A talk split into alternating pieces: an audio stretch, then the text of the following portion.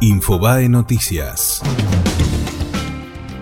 No hubo acuerdo y los pilotos ratificaron el paro de 48 horas durante el fin de semana. Tras una reunión en la Secretaría de Trabajo, los gremios APLA y WALA confirmaron la medida de fuerza de 48 horas. La huelga paralizará vuelos de aerolíneas argentinas y Australia el sábado y el domingo y con el objetivo de desactivarla, el Ejecutivo dictó la conciliación obligatoria. Sin embargo, dos de los sindicatos involucrados consideran que en una etapa anterior a este conflicto la Secretaría de Trabajo ya la había dictado, por lo que el paro seguiría en pie.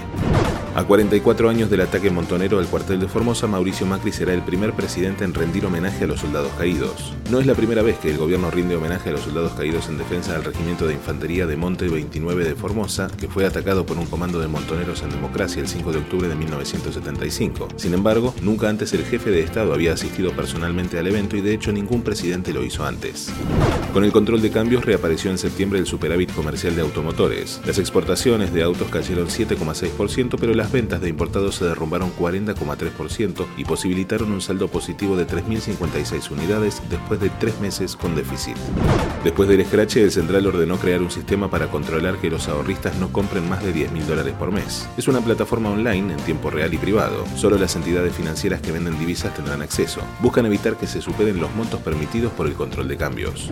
Decenas de heridos y casi 300 manifestantes detenidos tras la jornada de disturbios en Ecuador. Las violentas protestas dejaron 14 civiles y 21 policías heridos, además de 277 arrestados. Ante estos hechos, el presidente Lenín Moreno decretó el estado de excepción en todo el país durante 60 días. El mandatario aseguró que la intención de los manifestantes fue la de desestabilizar el gobierno.